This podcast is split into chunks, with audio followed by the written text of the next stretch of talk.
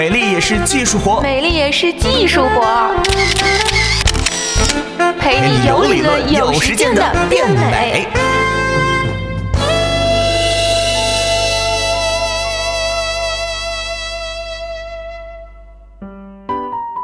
欢迎收听本期的《美丽也是技术活》，我是果壳君左右。有着浓密的睫毛，应该是很多爱美人士的梦想。很多少数民族的 boy 和 girl 有这样的睫毛特征啊，是让很多人非常的羡慕。这种睫毛浓密呢，大多数都是因为先天因素决定的，基因啊就是这样，想改变非常非常的难。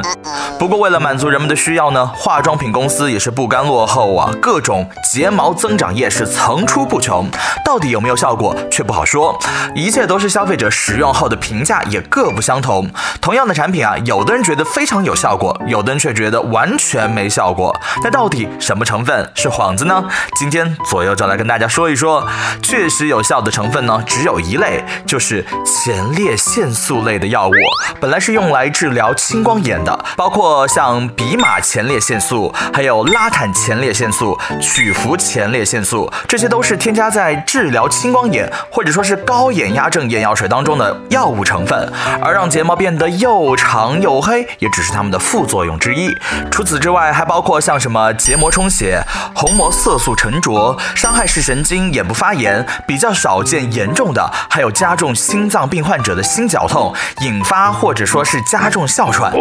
虽然睫毛增长液并不是直接滴到眼睛里面的，但是在涂抹过程当中呢，是难免会进入到眼睛，所以呢，了解一下副作用还是很有必要的，而且需要。要注意的是呢，这种睫毛增长的作用在停药之后也就会渐渐的消失了。目前通过美国食品与药品管理局啊，也就是美国的 FDA 批准的 Leticia 睫毛增长液呢，它的功效成分啊就是比马前列腺素，效果呢是非常有，不过副作用也是不容忽视啊，是归有这个药物管理的，需要处方才能够拿到。宣称有效的还有一类多肽成分，比如说像肉豆蔻酸或者纤化的五肽，配合。渗透剂、VE、烟酰胺以及植物萃取啊等一起应用在像指甲增强或者睫毛增长液里面。多肽类成分在护肤品里面可以说是热门成分，美白抗老都是少不了它的。不过这类成分的有效性呢就很难保证，大多都是厂商资助的实验结果。体外的实验啊，据称是可以增加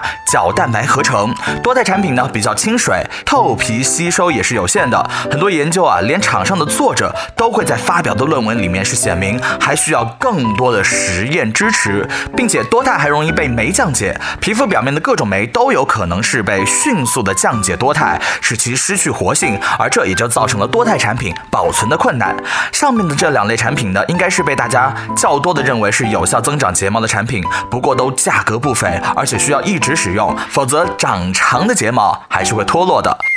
另外还有很多的产品呢，主要都是氨基酸、维生素衍生物，特别是维生素 E 是很多产品的主打角色。但其实呢，并没有确切的文献来支持维 E 能够促进睫毛的增长。而且啊，那些涂了眼霜稍微油腻一点点就担心长脂肪粒的妹子们，用维 E 真的不会考虑到这些问题吗？还有那些各种民间的偏方啊，什么涂茶水呀、剪睫毛啊，真的是不能相信，完全是没有办法保证的。另外还有很多人想要问的这个。孕结术，所谓的孕结术呢，就是使用某种药液或者仪器来刺激毛囊的干细胞生长，一个月就能够让睫毛变得像雨刷一样长。但是作为一名果壳主播，我只能说我们查不到任何这类相关产品促进毛发生长的论文，所以靠不靠谱就真的不用我说了。好了，以上就是本期的美丽也是技术活，我是果壳君左右，下期再见，拜拜。